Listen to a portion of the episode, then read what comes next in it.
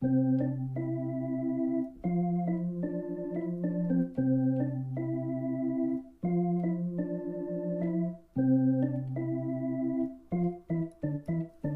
und herzlich willkommen heute zur Folge Nummer 68.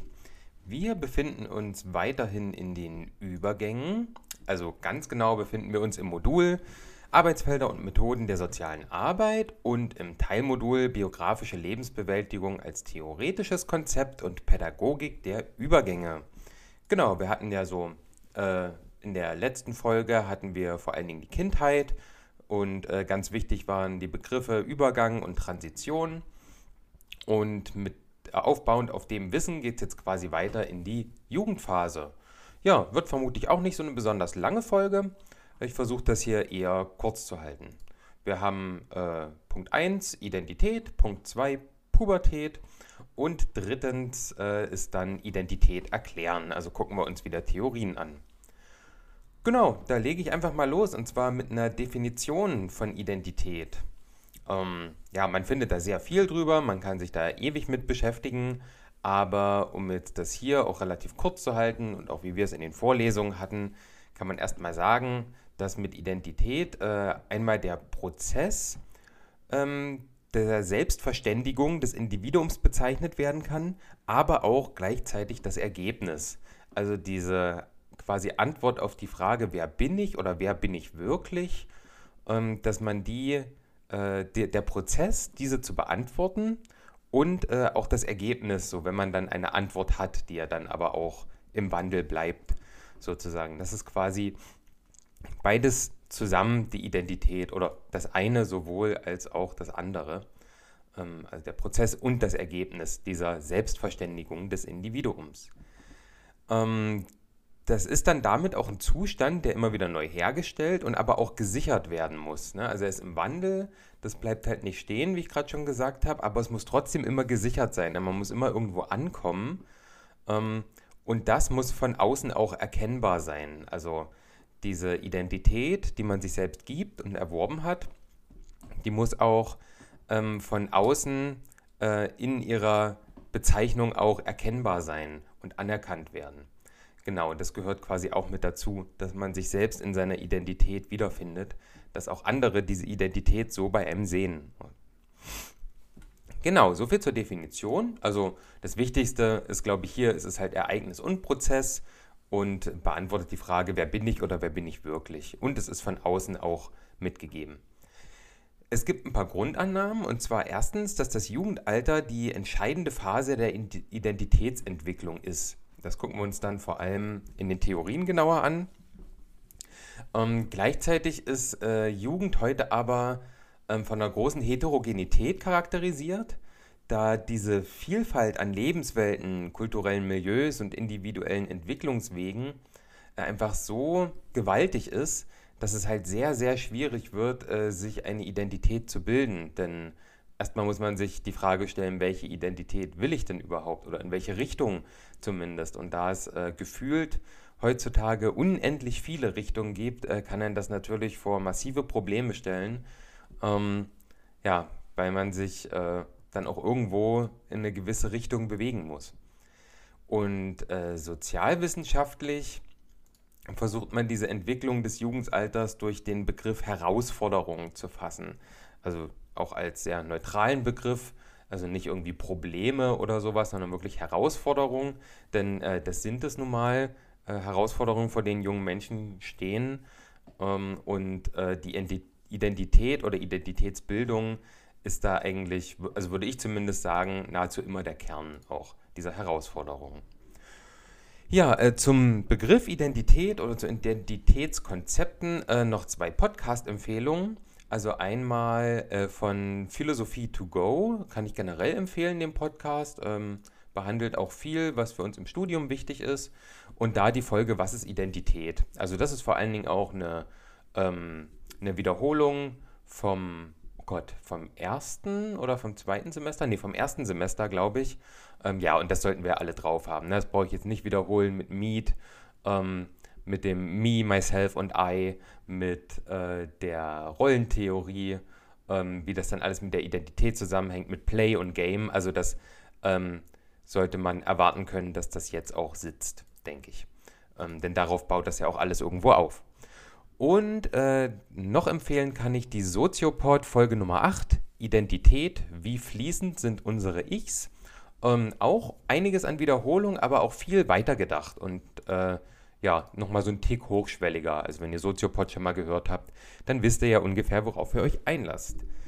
Genau, so viel zur Identität. Gehen wir weiter zur Pubertät. Ja, ich denke, wir erinnern uns alle noch ganz gut. Ähm, die einen vielleicht mehr positiv, die anderen mehr negativ. Aber wie sehen wir das jetzt eigentlich in der Theorie oder professionell besser gesagt? Also der erste Aspekt ist natürlich erstmal die Veränderung von Körper, Denken und Anforderungen.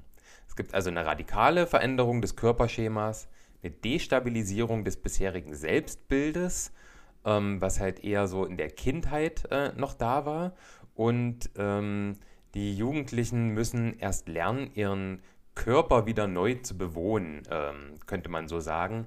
Na, also wenn dann zum Beispiel die Gliedmaßen sehr schnell wachsen und diese ja, so diese Schlachsigkeit, äh, ich denke, kann man sich ganz gut vorstellen. Dieses äh, auch unbeholfene, gerade äh, bei, bei Jungs beispielsweise, mit diesem äh, dann großen Körper nicht so gut umgehen können, ähm, dass das quasi neu gelernt werden muss. Und man kann sich im eigenen Körper so ein wenig fremd fühlen. Und das muss äh, neu erlangt werden, diese Sicherheit mit dem eigenen Körper. Hormonell ähm, bedingt gibt es natürlich eine hohe äh, Affektivität. Also hormonell ist ja erstmal klar, ne? da schießt einiges ziemlich steil nach oben. Und äh, den Begriff Patzigkeit finde ich ja auch ganz gut, hatten wir auch in der Vorlesung. Ähm, dieses patzige Reagieren, ne? dieses Dagegensein, genervt sein, ähm, ja, zur Maskierung von Angst oder Ängsten und Unsicherheiten. Denn gerade im Jugendalter zum Beispiel der Körper, zum Beispiel die Hormone oder auch die eigene Sexualität und äh, die ganzen äh, Gruppenprozesse mit den Peers, äh, Schule und was alles dazugehört, äh, das löst ja auch alles Ängste und Unsicherheiten aus, weil ähm, es ja immer komplexer wird und es irgendwann schwierig wird, das äh, alles so in so einem, naja, in so einem kindheitlichen Blick irgendwie einzuordnen. Und äh, ja, in der Jugendphase kommen wir dann auch in den Theorien dazu, äh, bekommt dann die Gesellschaft auch eine immer größere Bedeutung. Und dann wird es natürlich kompliziert. Parallel erfolgen äh, kognitive Entwicklungsschritte. Also Piaget sagt zum Beispiel, ab dem 10. Lebensjahr können wir formal operativ denken. Formal operativ bedeutet nichts anderes als abstraktes, selbstreflexives Denken. Also wir können erstmal Selbstreflexion betreiben, wir können äh, etwas auf uns beziehen äh, und das abstrakte Denken ist vor allem das Wichtige. Also wir müssen nicht mehr einzelne Situationen erleben, um zu wissen, wie gewisse äh, Situationen ablaufen, sondern wir können von Situationen auf andere Situationen schließen. Ähm, ja, beispielsweise, ähm, wenn ich äh, als Kind irgendwie die Erfahrung mache, dass ich mit einem Fußball gegen einen anderen Fußball schieße, dass sich halt dann irgendwie beide wieder voneinander abstoßen, wie das so passiert, ähm, dann kann ich mir im abstrakten, selbstreflexiven Denken äh, als jugendlicher Mensch dann ähm, erschließen, okay, wie wird das mit dem Billard wohl funktionieren? Das ist ja quasi genau dieses Schema, was ich da ausnutze oder was heißt ausnutze, was ich da nutze, um halt Kugeln in bestimmte Richtungen zu befördern. Also ich muss das nicht selbst erleben, ich muss nicht erst ein Billardspiel gesehen haben oder lange zugesehen haben, um äh, zu verstehen, wie die Kugeln sich voneinander abstoßen, weil diese mathematischen bzw. physikalischen Grundlagen, die da drunter liegen, die können wir jetzt vielleicht nicht im Detail erklären, vielleicht auch nicht mal verbalisieren, aber verstehen tun wir sie trotzdem, zumindest in einem gewissen Maße. Genau, und darum geht es bei diesem formal operativen Denken. Und natürlich die erhöhten Anforderungen im sozialen und schulischen Bereich, also im sozialen Bereich, ne, die erwartete Selbstständigkeit an Jugendliche, auch äh, selbstständig ähm, Freundschaften wählen zu können, selbstständig Aufenthaltsorte und Dauer auch teilweise wählen zu können. Und das macht ja auch alles ganz viel. Das äh, erweitert ja den Möglichkeitsrahmen. Und da geht es dann natürlich um soziale Beziehungen. Und im schulischen Bereich genauso. Ähm, also das können wir uns bestimmt auch alle ganz gut dran erinnern, wenn es dann halt wirklich losgeht, dass die Anforderungen stark nach oben schnellen. Äh, ja, weil einfach sehr, sehr viel erwartet wird. Sehr, sehr viel Verschiedenes auch. Also wir haben unser Bildungssystem innerhalb dieses Podcasts schon äh, massiv und sehr oft kritisiert. Das äh, lasse ich jetzt einfach mal. Das ist uns allen klar, denke ich. Ähm, ja, aber halt diese, diese Leistungsanforderungen, die ja dann doch auch sehr, sehr prägend sind und vor allen Dingen äh, in, in der Zeit der Pubertät jetzt nicht unbedingt ähm, oder zumindest nicht bei vielen Jugendlichen äh, so das Kerninteresse ausmachen. Genau. Dann ist der nächste wichtige Punkt äh, oder sind die individuellen Unterschiede. Denn die gibt es ja natürlich. Also einmal gibt es eine große Altersvariabilität äh, beim Eintritt der Pubertät. Ähm, und es kommt da zu äh, Ungleichzeitigkeiten in der Entwicklung. Beispielsweise kann man auch sehen, dass ein Entwicklungsvorsprung bei den Mädchen so von 1 bis 2 Jahren da ist. Und äh, aber auch innerhalb der Geschlechter ähm, sind da große Unterschiede da. Also es gibt in beiden Geschlechtern genauso früh und spät entwickelte junge Menschen. Und äh, früh entwickelte Jugendliche äh, zeigen dann häufiger so inadäquate Verhaltensweisen, die vordergründig aber als Übernahme von Erwachsenenprivilegien wahrgenommen werden.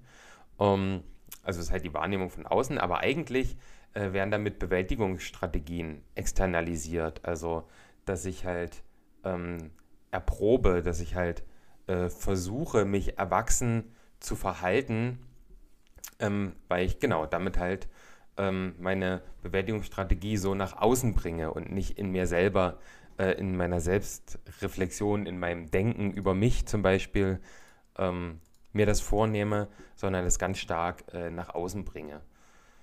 Und die größten Anpassungsprobleme, ja, also Anpassungsprobleme hatten wir jetzt, glaube ich, nicht definiert müsste man sich wahrscheinlich auch nochmal genauer angucken, den Begriff, finde ich auch ein bisschen kritisch.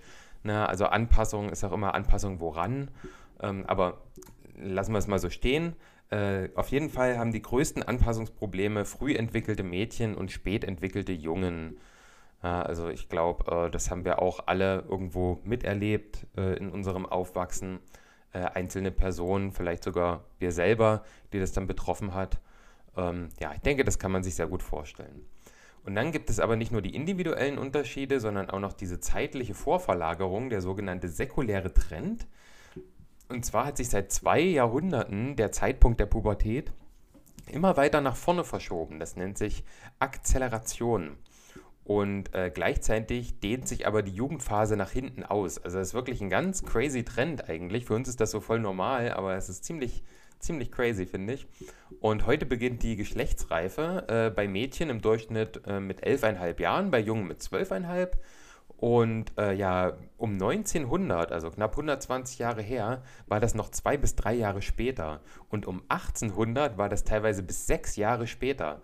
Also dann mit der, mit der Volljährigkeit ist dann quasi die Geschlechtsreife eingetreten. Das muss man sich mal vorstellen. Ich finde das schon ganz schön krass. Also das habe ich absolut nicht gewusst. Und ja, äh, was die Ursache ist, ähm, ist nicht so klar, aber es deutet wohl einiges darauf hin, dass es die Ernährung und die äh, Lebensbedingungen sind, in denen wir in unserer modernen Gesellschaft leben, die das halt einfach eher in Gang setzen im Körper. Der äh, psychische Ablösungsprozess vom Elternhaus äh, setzt äh, oft schon im Alter von neun bis zehn Jahren ein. Und ähm, ja, das ist doch schon recht früh. Und andererseits bleiben viele Jugendliche und junge Erwachsene deutlich länger bei den, von den Eltern materiell, materiell abhängig oder auch halt dort wohnen beispielsweise. Also das ist auch wieder so ein, äh, ja, so ein ambivalentes äh, System eigentlich. Ne? Die Ablösung beginnt sehr früh, aber diese materielle Nähe, oder was heißt materielle Nähe, also wirklich halt diese Abhängigkeit, die ist halt sehr lang da. Schon wenn man sich überlegt, ähm, elternabhängiges BAföG. Ja, BAföG bekommt man mittlerweile, oder was heißt mittlerweile, zurzeit noch bis 30. Mal gucken, wie sich das noch ändert in nächster Zeit. Und ähm, ja, wenn das elternabhängig ist, äh, sind, ist man auch immer von den Eltern bis 30 materiell abhängig, wenn man beispielsweise studiert. Genau, soviel zum säkulären Trend. Ähm, dann geht es jetzt ins dritte und letzte Thema. Da geht es darum, die Identität zu erklären. Und hier nehmen wir uns zwei Theorien vor. Die erste ist die Theorie der psychosozialen Entwicklung nach Eric Erikson. Und die zweite ist dann das Modell der produktiven Realitätsverarbeitung nach Quenzel und Horelmann. Das hatten wir auch im ersten Semester schon mal, aber jetzt noch mal ein bisschen vertiefter. Ähm, genau, aber erstmal die psychosoziale Entwicklung nach Erickson. Der hat natürlich auch wieder Grundannahmen und zwar ist die erste, ähm, das ist quasi eine Krisentheorie Pers der Persönlichkeit, die er aufstellt. Und die ist in acht Phasen bei ihm für die gesamte Lebensspanne unterteilt. Und das ist ein Wachstumsplan für Menschen von der Geburt bis zum Tod. Also er hat hier diese acht Stufen, Säuglingsalter, Kleinkindalter, Spielalter, Schulalter, Adoleszenz, das ist unsere Jugendphase, frühes Erwachsenenalter, Erwachsenenalter und reifes Erwachsenenalter. Das sind seine acht Phasen. Und genau, da gibt es bei ihm einen ganz klaren Wachstumsplan, was da immer wichtig ist. Denn jede Entwicklungsstufe äh, kennzeichnet eine spezifische Interaktionsbeziehung zwischen dem Individuum und der Gesellschaft sowie die Bezeichnung einer speziellen Tugend. Ja, Tugenden hatten wir jetzt auch schon öfter mal thematisiert. Ich denke, damit können wir auch alle was anfangen. Und die Identität entsteht, indem im Individuum angelegte Reifungsprozesse, ja, wir erinnern uns, Reifung ist das, was äh, automatisch passiert, äh, bei gleichzeitiger Auseinandersetzung mit der sozialen Umwelt. Also, das wäre in der Jugendphase. Man hat immer so eine Gegenüberstellung, ja, das ist dieses, ähm, wie stand jetzt hier, äh, die, die, die, die, die, äh, das Individuum und die Gesellschaft, genau, die beziehen sich aufeinander.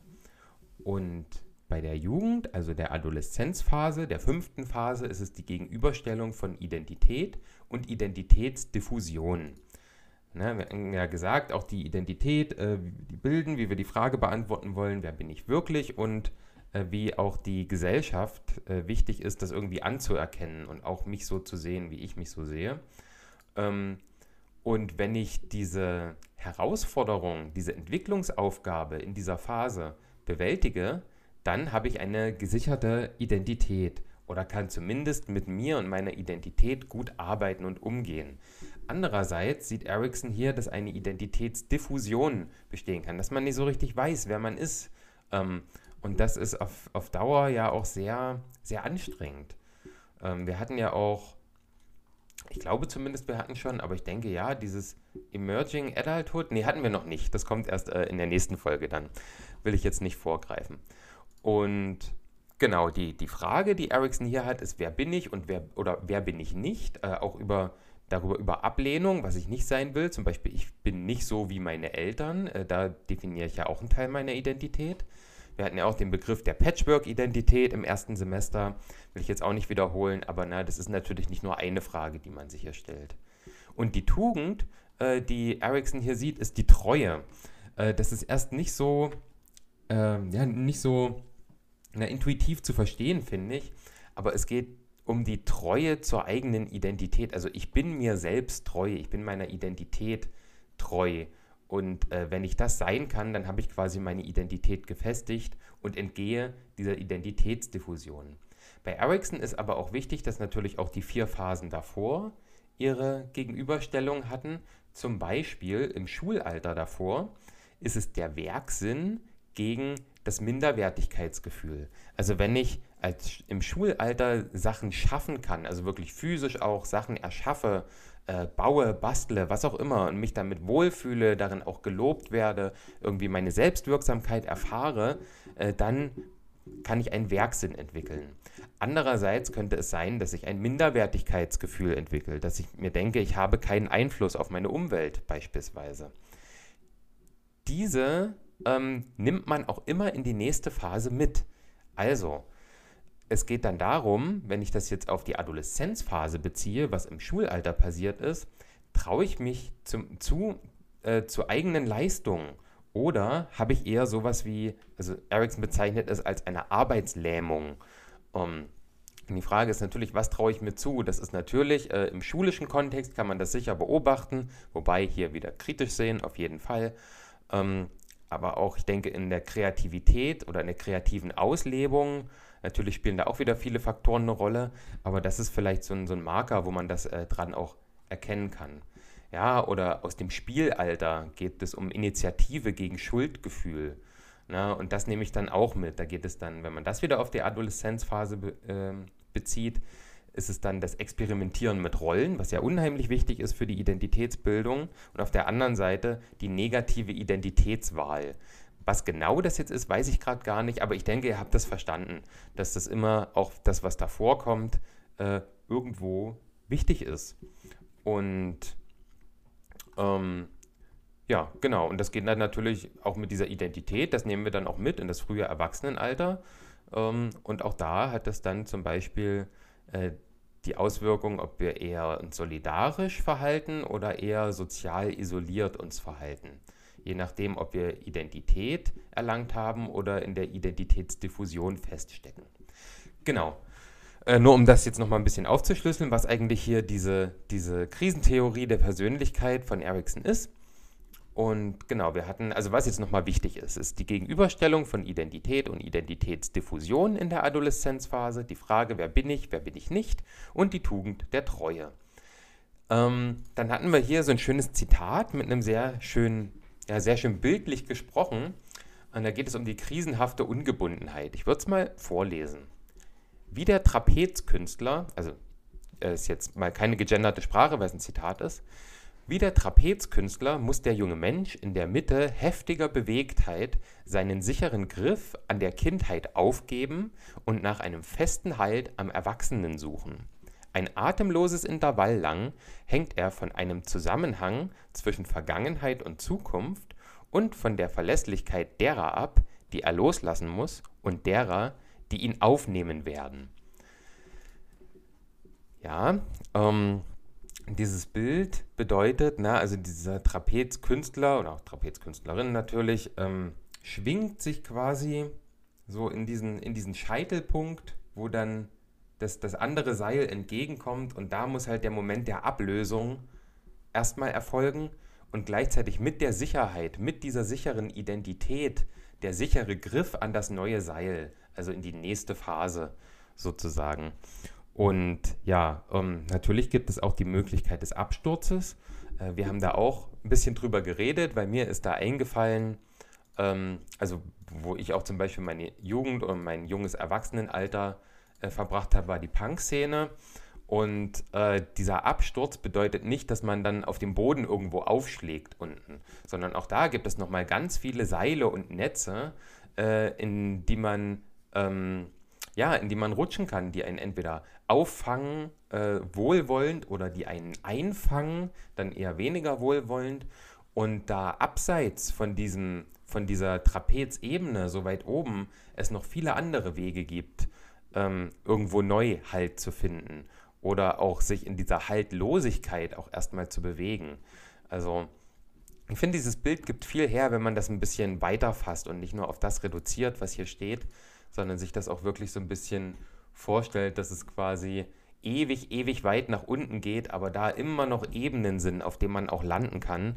Und äh, ja, vielleicht gibt es sogar Ebenen drüber, zu denen man sich hochschwingen kann, wenn man halt, ähm, ja, wenn man quasi auch das Risiko sucht. Wer weiß.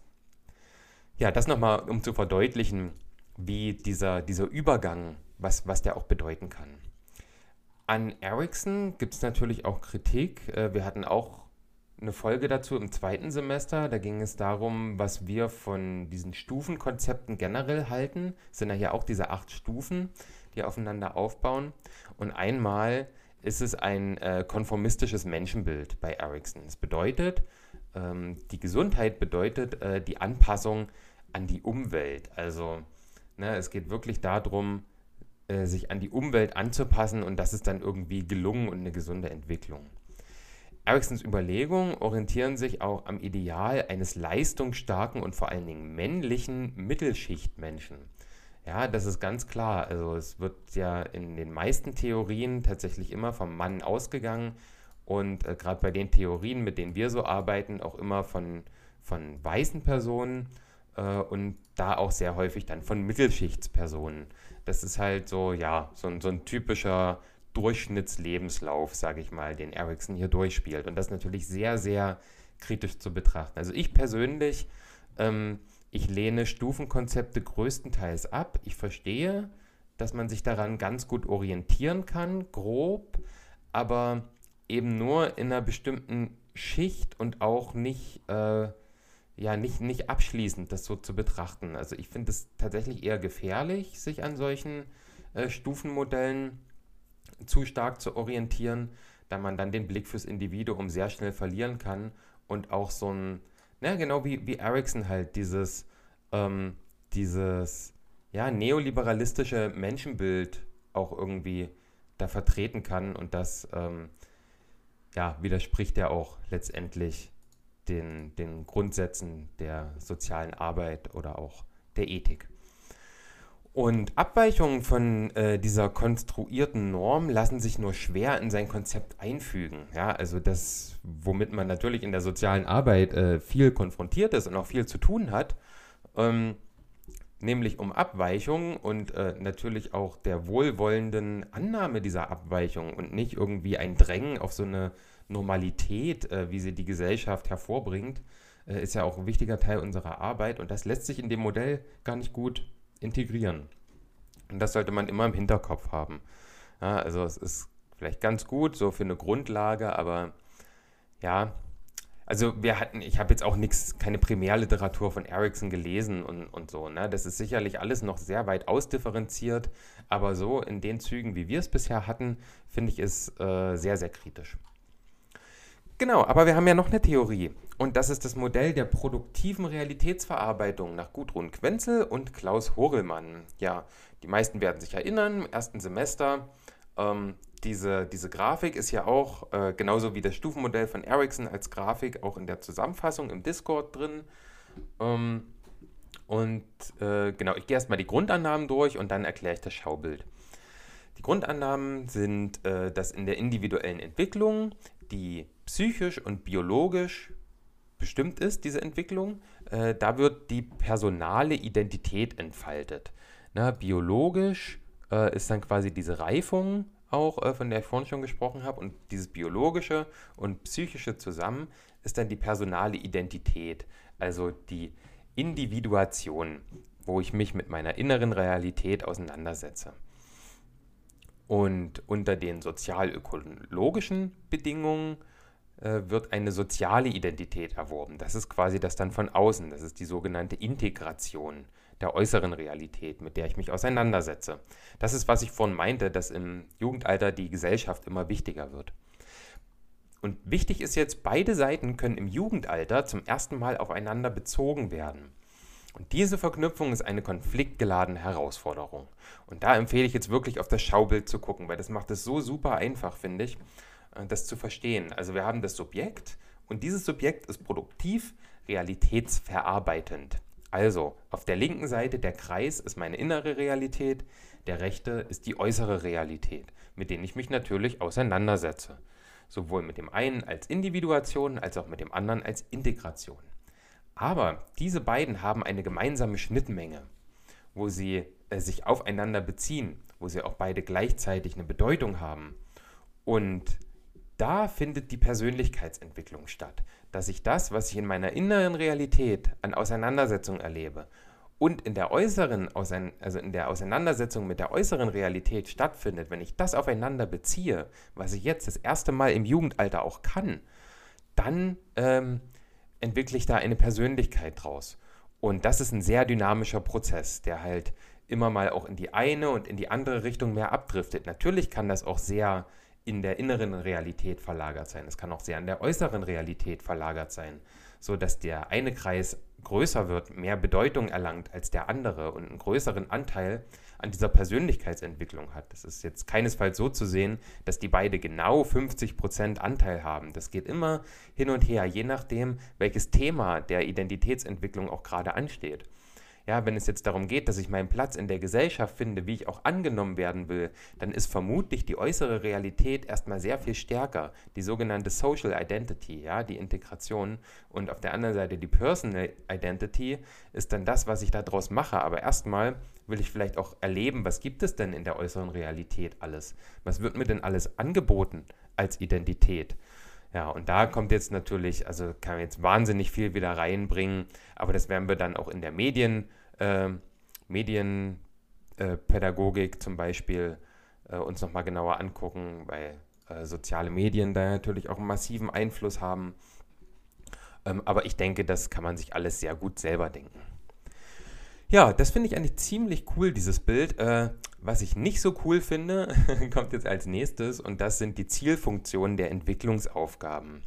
Also auch hier ist so ein sehr, sehr, ähm, ja, sehr starres Bild von Gesellschaft und wie Menschen sein sollen von Quenzel und Hurrellmann ähm, aufgestellt.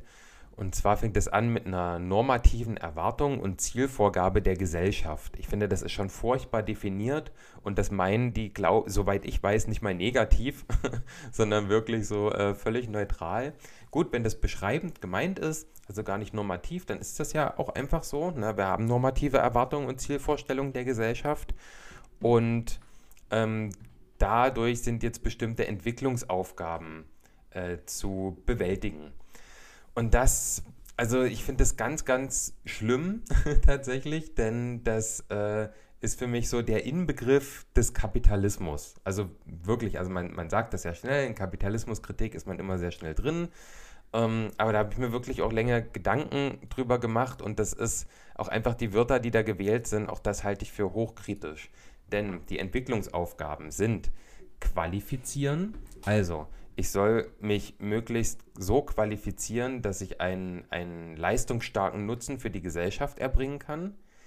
Binden, also ich soll auch äh, zum Beispiel eine Familie äh, gründen, ich soll äh, Kinder großziehen, ich soll konsumieren, also ich soll mich irgendwie in der Freizeit und Kultur, soll ich mich irgendwie bewegen, ich soll ein Konsumbewusstsein entwickeln und halt äh, ja, einfach ein, ein, ein konsumierender Bürger der Gesellschaft oder Bürgerin der Gesellschaft werden und ich soll partizipieren. Ich soll also an der Mitgestaltung der Politik, ähm, ja, da soll ich halt Verantwortung für übernehmen. Ich soll zum Beispiel wählen gehen und das ist halt alles so da, um dieses System, wie es ist, zu erhalten. Ja, ich soll, also mal ganz blöd runtergebrochen, ich soll arbeiten gehen, ich soll äh, eine Familie haben, ein Kind großziehen, ich soll äh, Dinge kaufen und die konsumieren und ich soll irgendwie mein Kreuz beim Wahlzettel machen und mich vielleicht auch noch ehrenamtlich engagieren. Und dann äh, bin ich quasi der tolle Mensch oder der perfekte Mensch. Und das, ähm, ja, das ist doch sehr einseitig.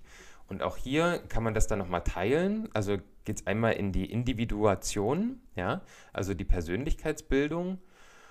Und ähm, hier geht es dann um das Erlangen einer Identität, um eine gewisse Selbstständigkeit, eine Autonomie und eine Handlungsfähigkeit.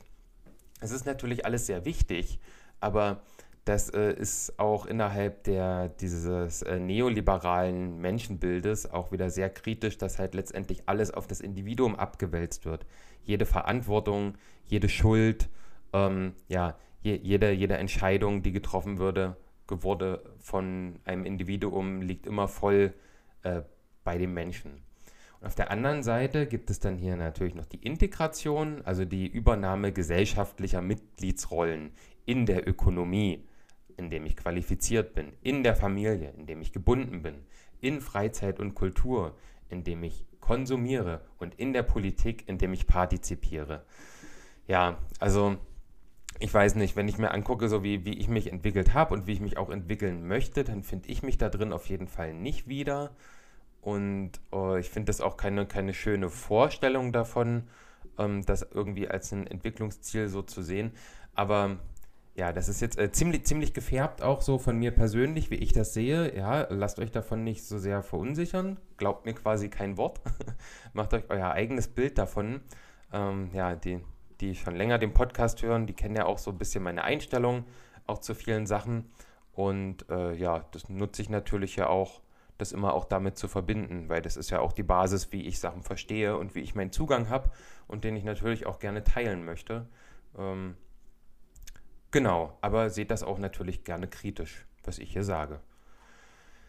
Ja, also qualifizieren, binden, konsumieren, partizipieren, dann habt ihr es geschafft. Und ja, genau, das war die Jugend. Das nächste Mal geht es dann weiter mit dem Erwachsenenalter.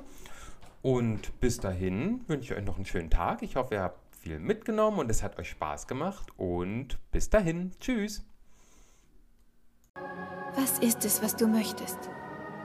Du bist sehr unsicher, habe ich recht? Und um sicher zu werden, brauche ich Selbstwertgefühl. Ich will einfach wissen, dass, dass ich es wert bin, dass andere mich beachten. Doch du musst deinen Wert zuerst einmal selbst erkennen, Shinji, bevor andere ihn erkennen können. Denn einen anderen Wert habe ich nicht. Mein Leben hat keinen anderen Zweck als diesen. Aber zu was macht dich das dann? Ja, zu was macht mich das? Was bin ich denn? Was ist das? Das bin ich.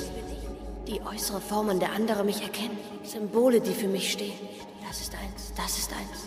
Und das auch. Das sind nur Darstellungen, die mich repräsentieren. Beschreibungen von Merkmalen, die mich unterscheidbar machen. Das bin nicht ich. Aber was bin dann ich? Mein wahres Ich. Mein vorgetäuschtes Ich. Was davon bin ich? Du bist einfach du. Du bist das, was sich innerhalb dessen befindet, was dich von allem anderen abgrenzt. Abgrenzt? Meine Kleidung, meine Schuhe, mein Zimmer. Das sind alles Dinge, die zu mir gehören. Dein Bewusstsein verbindet diese Dinge miteinander. Ich bin also das, was ich denke, was ich bin. Nicht mehr und nicht weniger als die Summe meines eigenen Bewusstseins. Aber ich verstehe mich selbst nicht. Wo bin ich? Was bin ich? Was bin ich? Niemand auf der Welt versteht mich. Bist du blöd oder was? Ist doch klar, dass dich keiner versteht. Niemand kann jemals einen anderen wirklich verstehen. Die einzige Person, die dir das Verständnis entgegenbringen kann, nachdem du dich sehnst, bist du. Also sei gut zu dir selbst.